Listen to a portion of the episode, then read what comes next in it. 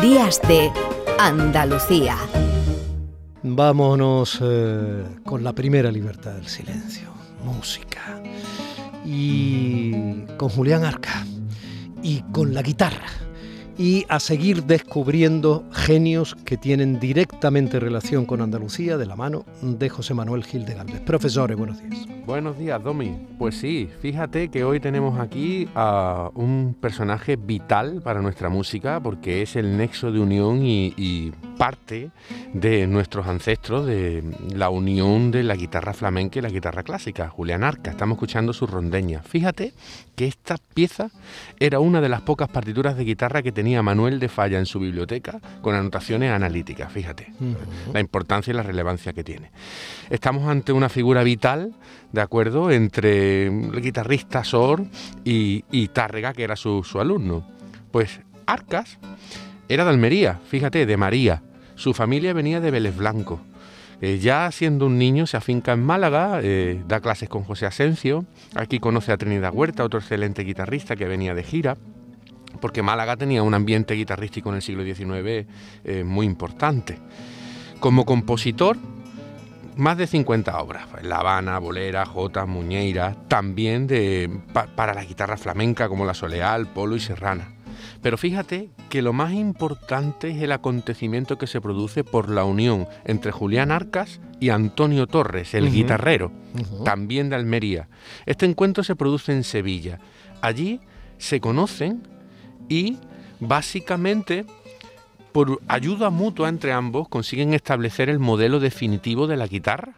¿De acuerdo? Estamos ante un hecho histórico muy importante como ya hizo el violinista, perdón, el, luthier Antonio Stradivari 200 años antes, porque Torre es como el Stradivarius de la guitarra. ¿De acuerdo? Para que veamos esta importancia. Este encuentro se produce en Sevilla en el contexto de una juerga flamenca. Y él, pues da con la guitarra, la primera que hizo eh, Torres, la Leona, se enamoró de ella. Y Torres nunca la vendió, pero sí se la prestó, ¿no? Fíjate, vamos a escuchar un poco cómo suena este tipo de guitarra. En esta ocasión, la denominada Invencible en manos del guitarrista Carles Trepat.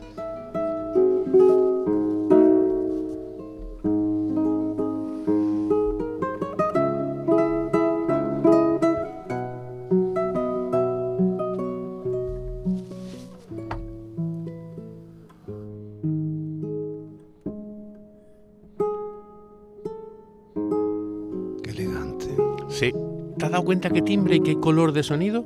¿Han llamado?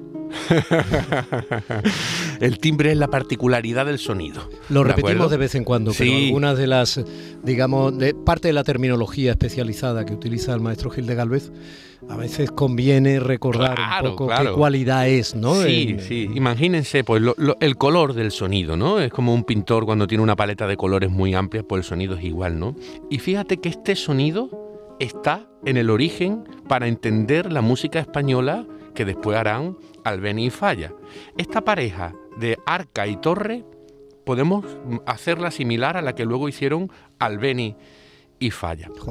Ten en cuenta que Glinka en 1845, cuando estaba en Granada, se pasaba horas oyendo a Rodríguez Murciano tocando la guitarra.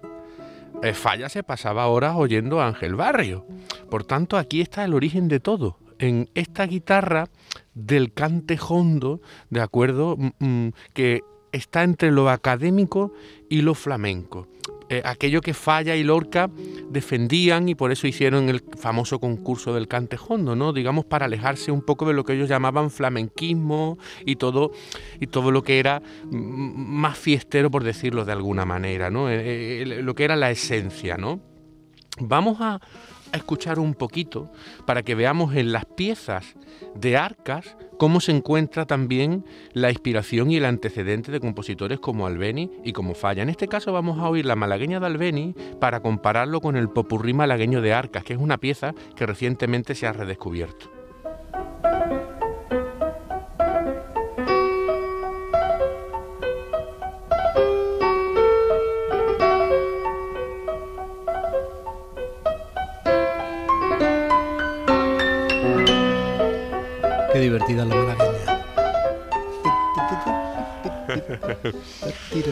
La malagueña tenemos que hacer un programa concreto solo sobre ella porque es una cosa muy importante de nuestra inspiración de toda la música española realmente, porque ahí se encuentra el origen y la esencia de muchas cuestiones.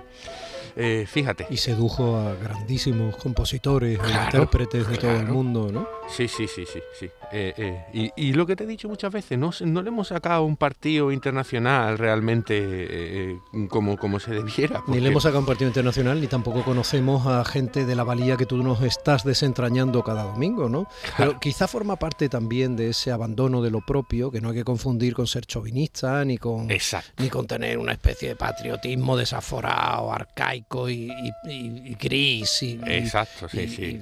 no, pero bueno, lo, planteábamos también al inicio cuando recordábamos que se estrena este fin de semana la película de José Luis López Linares, La primera globalización. ¿no? A lo mejor la leyenda negra sobre nosotros mismos caló tanto que, y luego los años de dictadura nos, también nos hicieron tanto daño en la simbología de pertenencia a un país. No es algo muy curioso que vayamos a cualquier país, en Francia, en Estados Unidos, etcétera, y nos parezca muy normal que todos tengan banderas, que sean mudes, y nosotros no, claro, porque tenemos esa especie de, esa herida ojalá se cure del todo. Efectivamente, estas costumbres, estas tradiciones vienen desde muy antiguo y evidentemente eh, los gobiernos y los sistemas que han ido gobernando pues han ido pasando sobre ellas, unos apropiándose más, otros desechándola, pero no tiene nada que ver con la historia. ni hay que dar voces para decir ¡Viva España! ni hay que avergonzarse de decir viva España. en el término medio está la virtud. La historia hay que contarla como fue y ya está, así que no hay más. Favor, por favor. pues fíjate, esta malagueña, en manos de Alicia de la Rocha, por eso suena también tan bella, es del año 1890. Pero es que del año 1875 tenemos este popurrí malagueño del gran Arcas.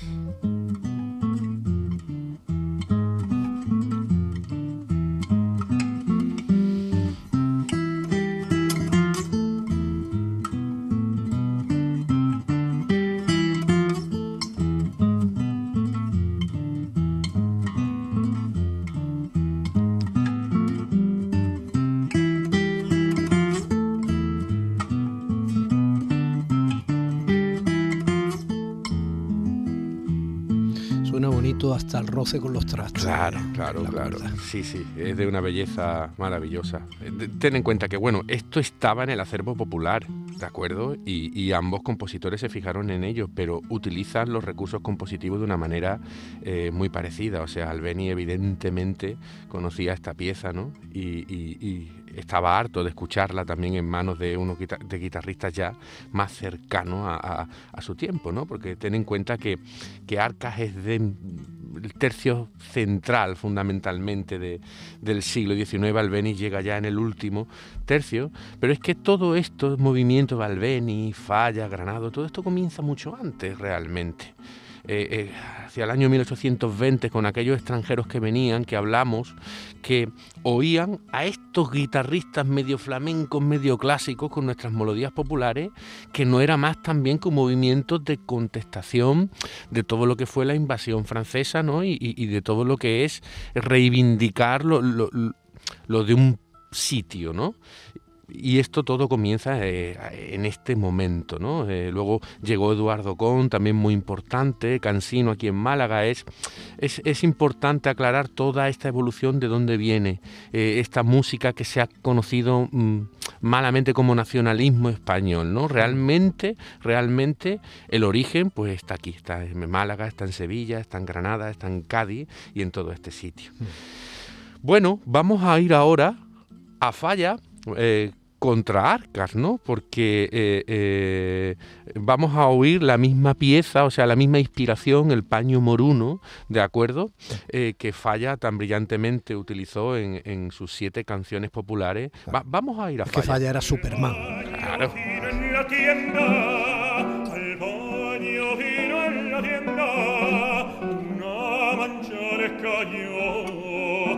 una mancha Bueno, tenemos a Rolando Villazón cantando eh, esta canción popular de, Falla, maravillosa. Pero fíjate, ahora vamos a oír el punto de La Habana también conocido como La Fantasía del Paño, escrita como 60 o 70 años antes por Julián Arcas.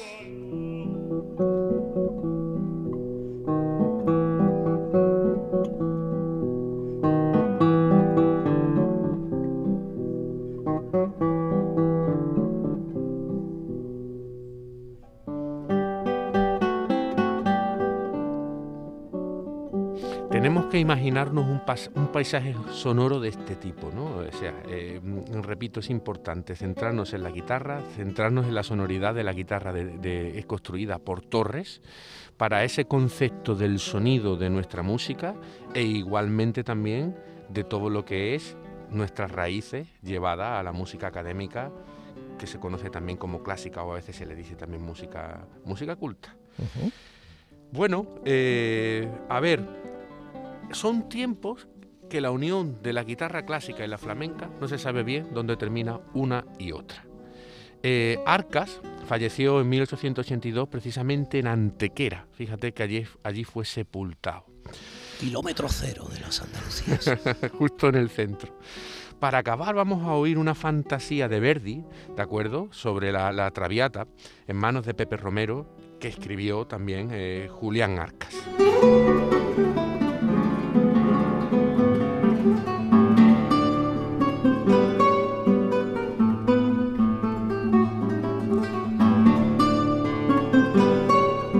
Con esta pieza tan literalmente fantástica, no tengo más remedio que inclinarme ante tu labor y esperarte la semana que viene. Profesor José Manuel Gil de Galvez. Un abrazo, Domi, a todo el andaluce. Días de Andalucía con Domi del Postigo, Canal Sur Radio.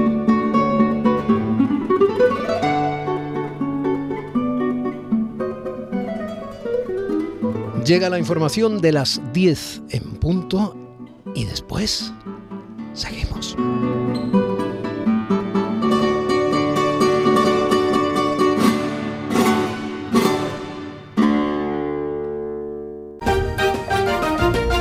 Días de Andalucía.